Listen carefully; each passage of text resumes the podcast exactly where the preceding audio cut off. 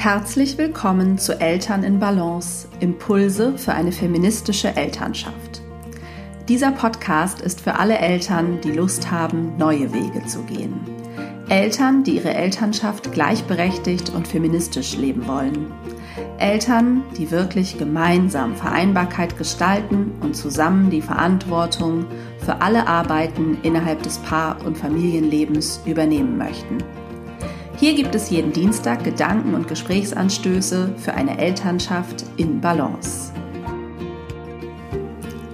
Hallo und herzlich willkommen zur neuen Podcast-Folge. Ich freue mich, dass du wieder zuhörst und äh, freue mich auf das Thema von heute, das sehr wichtig ist und das äh, in vielen Coachings Thema ist. Es ist ähm, das liebe Schuldgefühl oder das ungeliebte Schuldgefühl, muss man wohl sagen ein sehr unangenehmes Gefühl, das viele Mütter beschäftigt. Und ja, auf dieses Thema möchte ich in dieser Folge näher eingehen. Natürlich ist das Thema auch total relevant für Väter.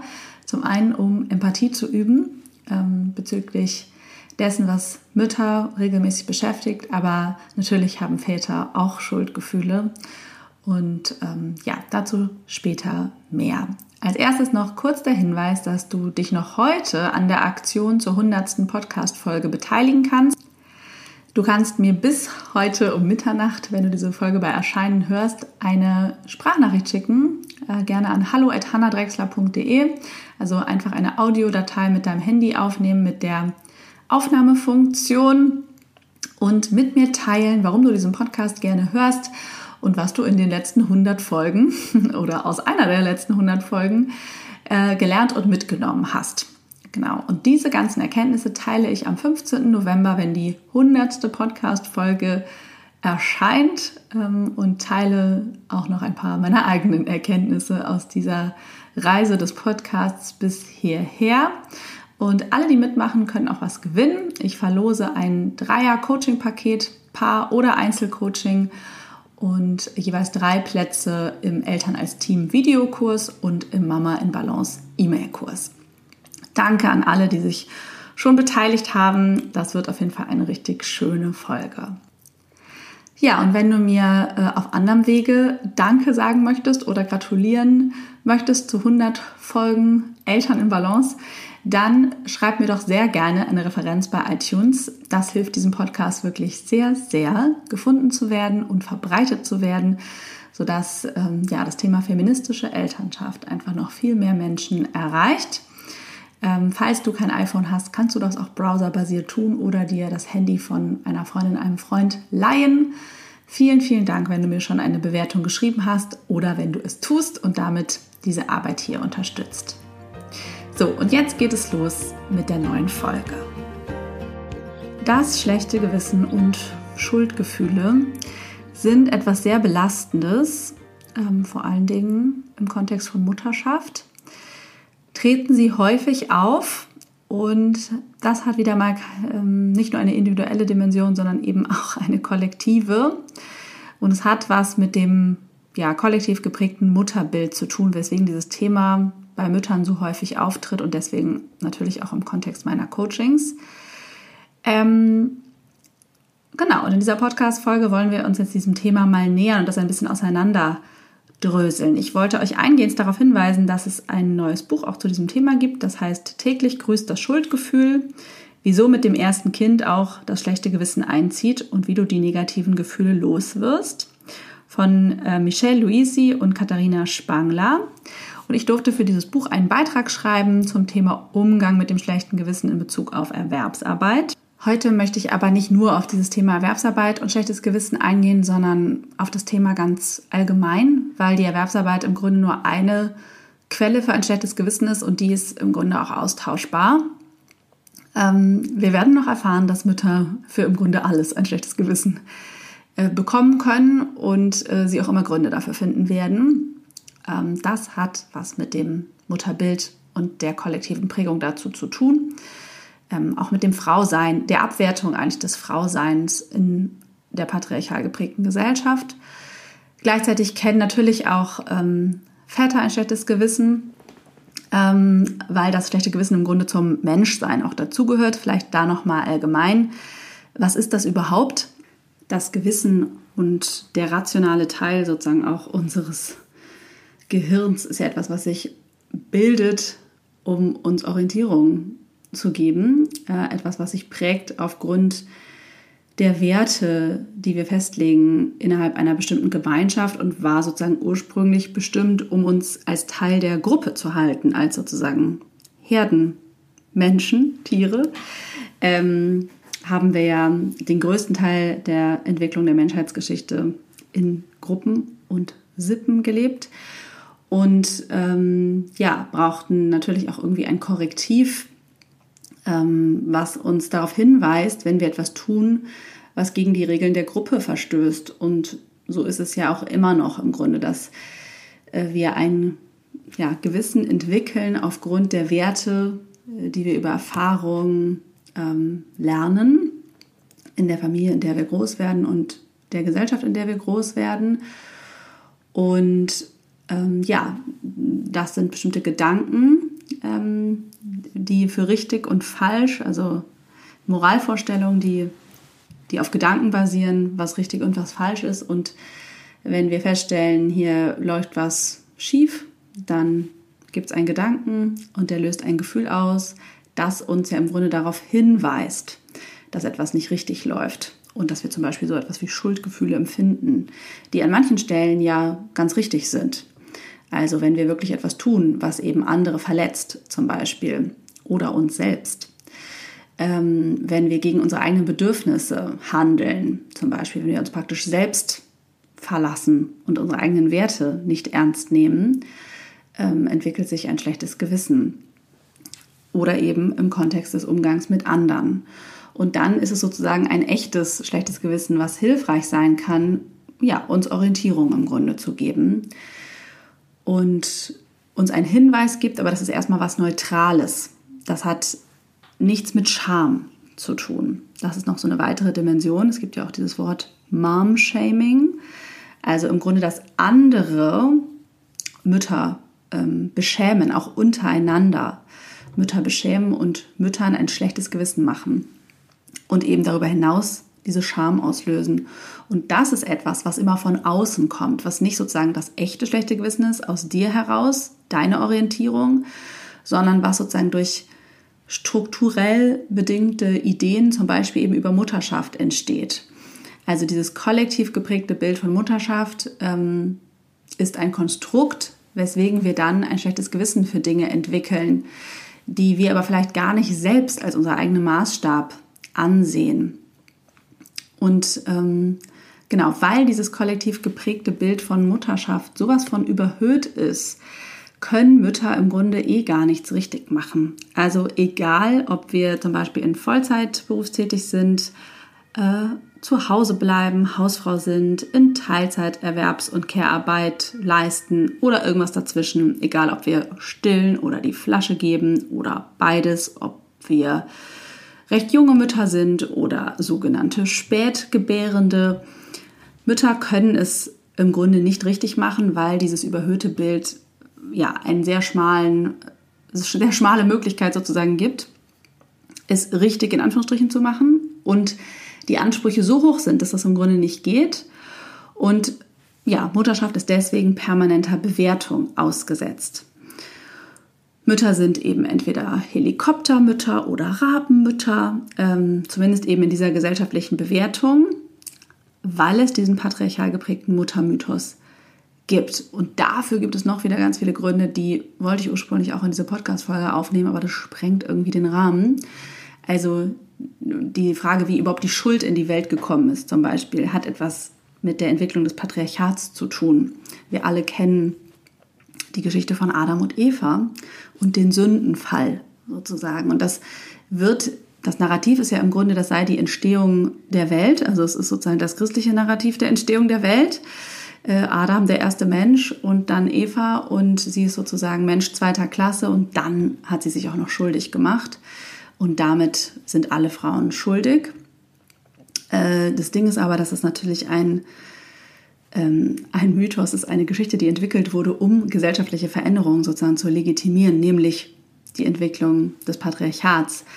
Ähm, weil man einen Grund brauchte, Frauen abzuwerten und sozusagen als minderwertig darzustellen, ihre Sexualität zu unterdrücken, um ähm, ja, die Ehe zu legitimieren zum Beispiel. Ähm, genau, das ist jetzt sozusagen schon ein Teil des Exkurses, ähm, woran man eben sehen kann, dass diese, diese Schuldkonstrukt auf der Frau ähm, ja, ein Konstrukt ist und ähm, Frau sein und Mutter sein sozusagen in dem Fall noch im Grunde das Gleiche war, weil es die einzige Aufgabe dann der Frau war, Kinder zu kriegen, weil das ja sozusagen die Erbschaft des Mannes gesichert hat und das Patriarchat oder die patrilineare Idee ja die ist, nachzuvollziehen, wer ist mein Erbe, um meinen Besitz weiterzugeben.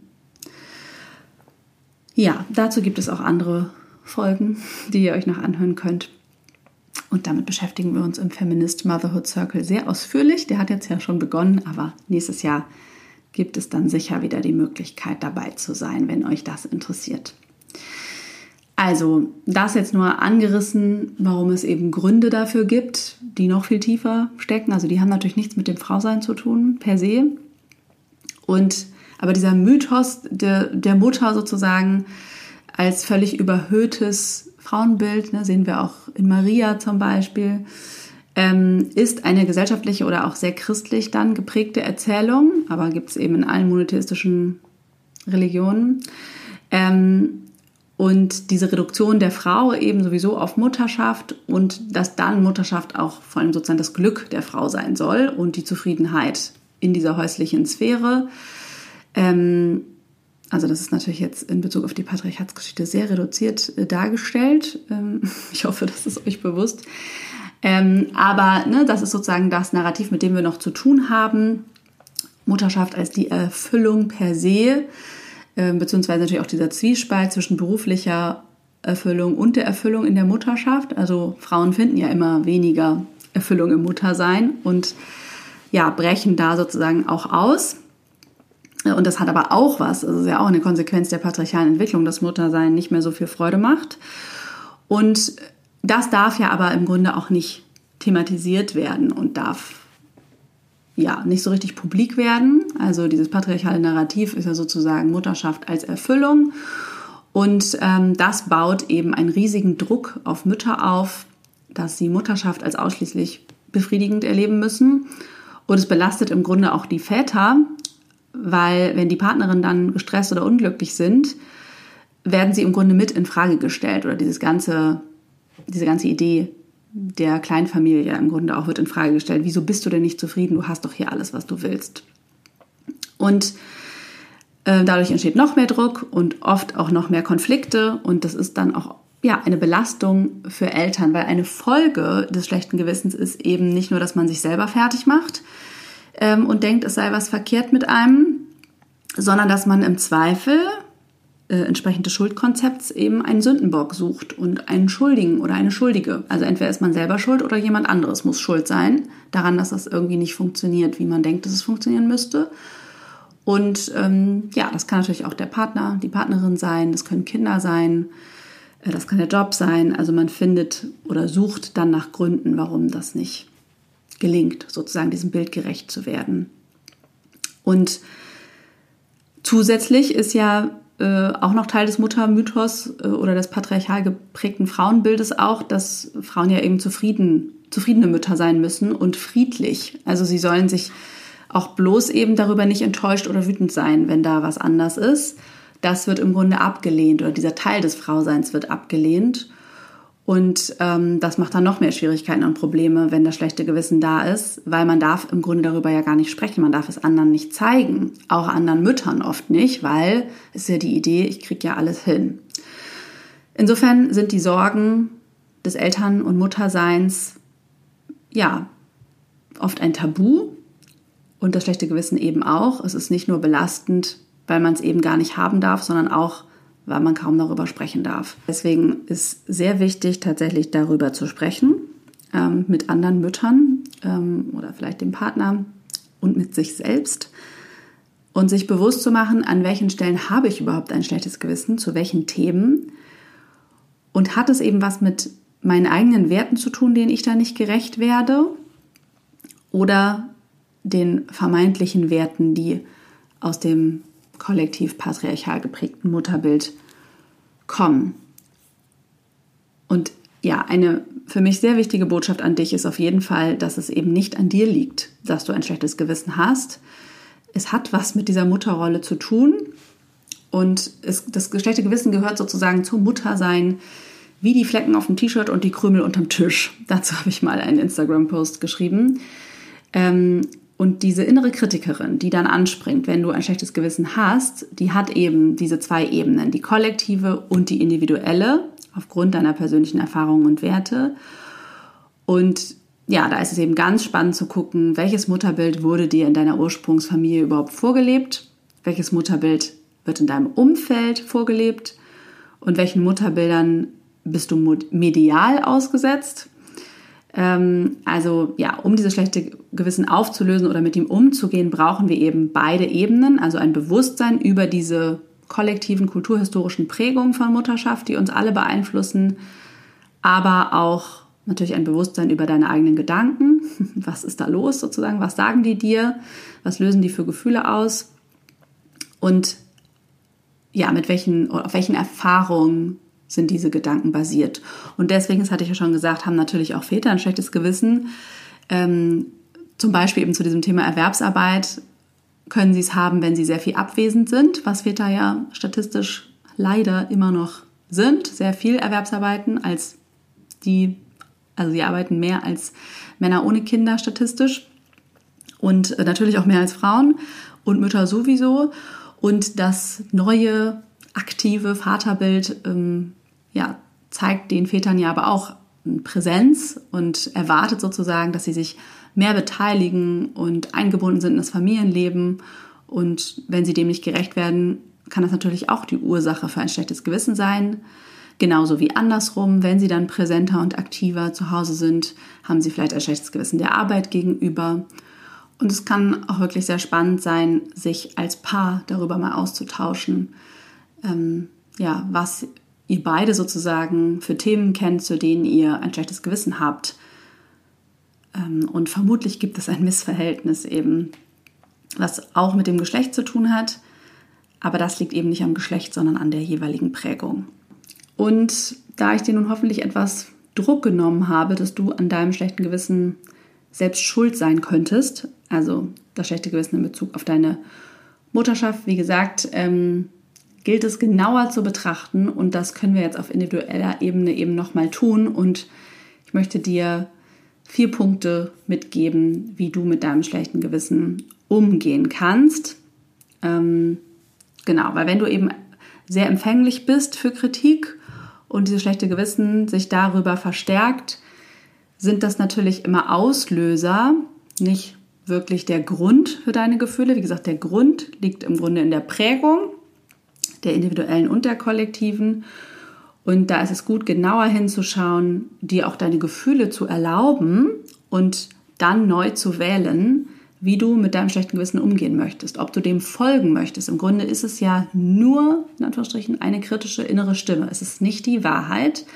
Und du kannst dann entscheiden, ja, wie du dich als Mutter sozusagen fühlen, ähm, denken und handeln möchtest. Also, wie ich gerne ja auch sage, wie du überhaupt deine Mutterschaft leben möchtest. Also, was kannst du tun? Erstens, dein schlechtes Gewissen als hilfreiche Wegweiserin annehmen. Das habe ich ja auch schon ein bisschen gesagt, dass dein schlechtes Gewissen im Grunde ja eine körperliche Reaktion ist auf deine Grenzen und deine Werte. Also es ist eine Orientierung. Die Gefühle, die ausgelöst werden, werden ausgelöst weil dahinter Gedanken sind und die kannst du dir näher angucken. Also es ist wirklich mehr ein Kompass ähm, als ein Urteil über dich. Und das unterstützt dich eigentlich auch zu überprüfen, was dir wichtig ist. Also das ist eine ganz neue Haltung, dem schlechten Gewissen auch gegenüber, es als ja, Wegweiserin zu sehen. Und im Grunde fragt es dich eigentlich jedes Mal, was für eine Mutter möchtest du eigentlich sein? Und dann hast du wieder die Wahl, das zu entscheiden. Möchtest du dem folgen ja oder nein. Der zweite Punkt ist, lass die Gefühle, die das schlechte Gewissen auslöst, da sein.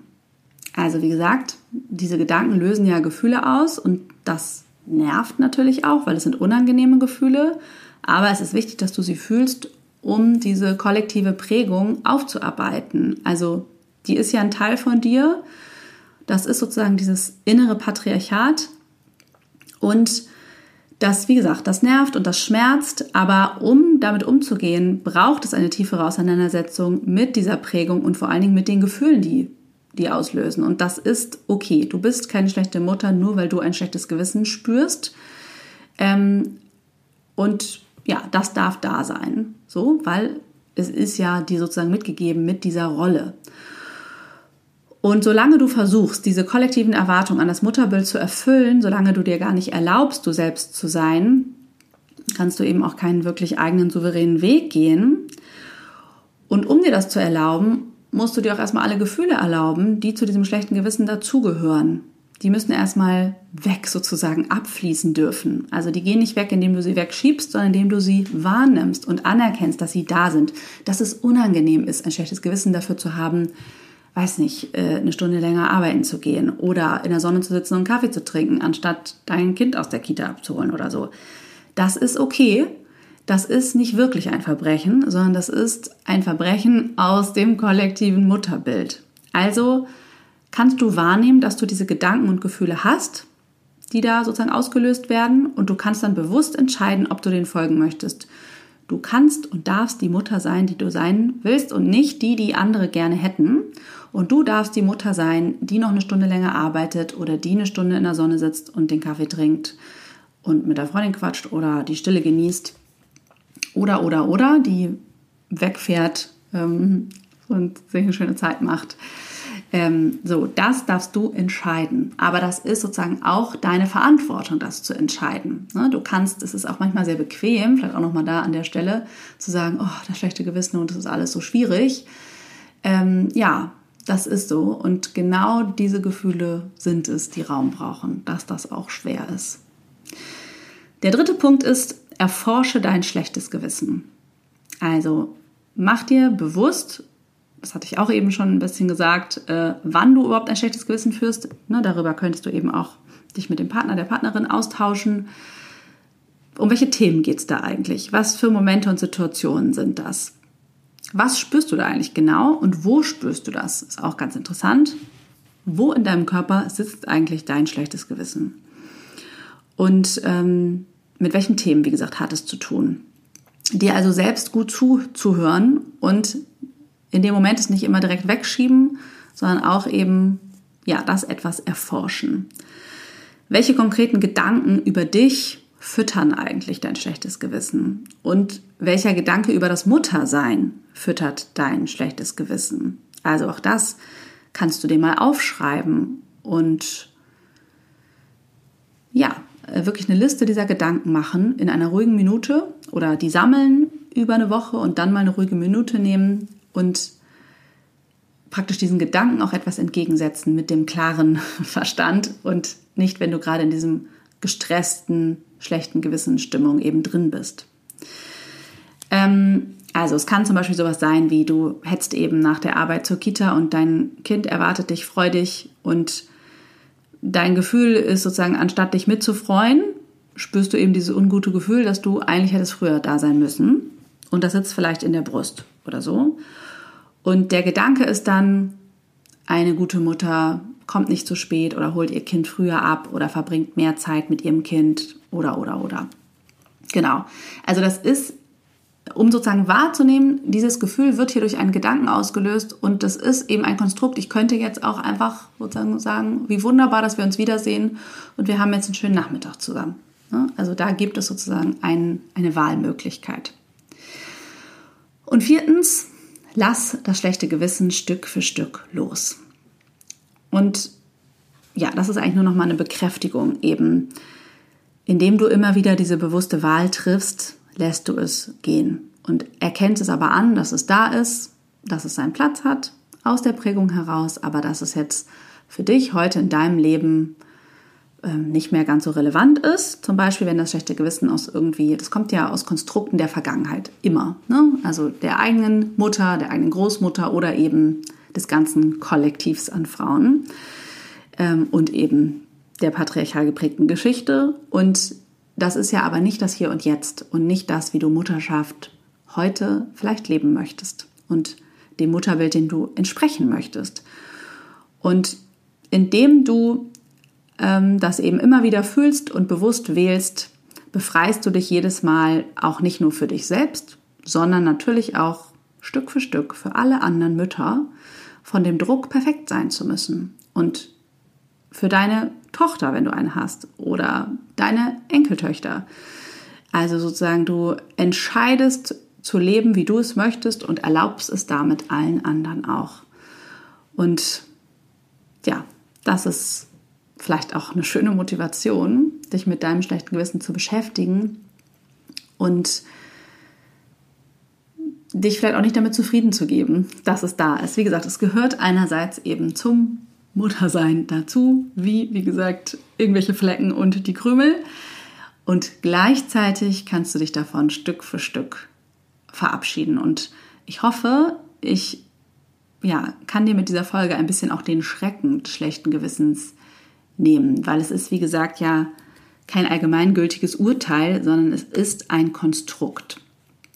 Und Frauen und Mütter machen sich im Grunde selbst zur Märtyrerin, wenn sie das sozusagen zulassen, dem auch immer wieder zu folgen und sich da sozusagen fertig machen zu lassen von ja, dieser kollektiven Dimension, ähm, indem wir den Maßstab an uns selbst so unfassbar hochsetzen, also da auch mitgehen sozusagen mit diesem Ideal und diesem Muttermythos, haben wir natürlich eben nie Ruhe verdient und werden einfach immer scheitern. Also wir, ja, wir können gar nicht zur Ruhe kommen. Und ja, das ist äh, erschütternd sozusagen, das dann auch vielleicht zu sehen. Aber das ist sozusagen ein, ein eigenes inneres Patriarchat, das du dir da sonst eben ähm, auch erhältst. Insofern lade ich dich ein, wie gesagt, setz dich mit dem schlechten Gewissen auseinander Erlaube, dass es da ist. Nimm es als Wegweiserin und lass es Stück für Stück gehen. Ich hoffe, ich konnte dich mit dieser Folge motivieren und inspirieren, einen neuen Blick auf das schlechte Gewissen zu werfen und ja, vielleicht auch die Lust, dich damit auseinanderzusetzen, weil das ist ja im ersten Moment nicht so attraktiv, weil es ist ja so unangenehm. Aber vielleicht hilft dir diese neue Perspektive, ähm, ja, das auch anzugehen und dich zu entscheiden, mit dem schlechten Gewissen, sag ich mal, zu arbeiten und für dich und deine Bedürfnisse mehr Raum zu machen. Ähm, ja, wenn du das Gefühl hast, es ist sowieso an der Zeit, dich mehr mit dir zu beschäftigen und einer Mutterschaft eben in mehr Balance, dann schau dir meinen Mama in Balance E-Mail-Kurs an. Der ähm, hat nichts direkt mit dem schlechten Gewissen zu tun, aber thematisiert sozusagen die Bedeutung der eigenen Bedürfnisse und ähm, ja, findet sozusagen verschiedene Methoden, dich mit dir zu beschäftigen und deinen Bedürfnissen und wie du dafür im Alltag mehr Raum machen kannst, weil das ist ja auch oft ein Grund für ein schlechtes Gewissen, ähm, wofür es keinen Grund gibt, denn ähm, ja, nur wenn du gut genährt und versorgt bist, kannst du deine Kinder nähren und versorgen, ähm, emotional vor allen Dingen gesprochen. Und insofern ist jegliche sozusagen Investition in dich und dass es dir gut geht, immer eine Investition in, in alle sozusagen, die mit dir leben. Ich wünsche dir eine wunderbare Woche. Ich freue mich sehr, wenn du diesen Podcast mit anderen Eltern teilst, wenn du ihn äh, anderen Eltern empfiehlst wenn du ihn bewertest, sodass er von mehr Eltern gefunden werden kann. Und ja, alles Liebe und bis zur neuen Folge in einer Woche.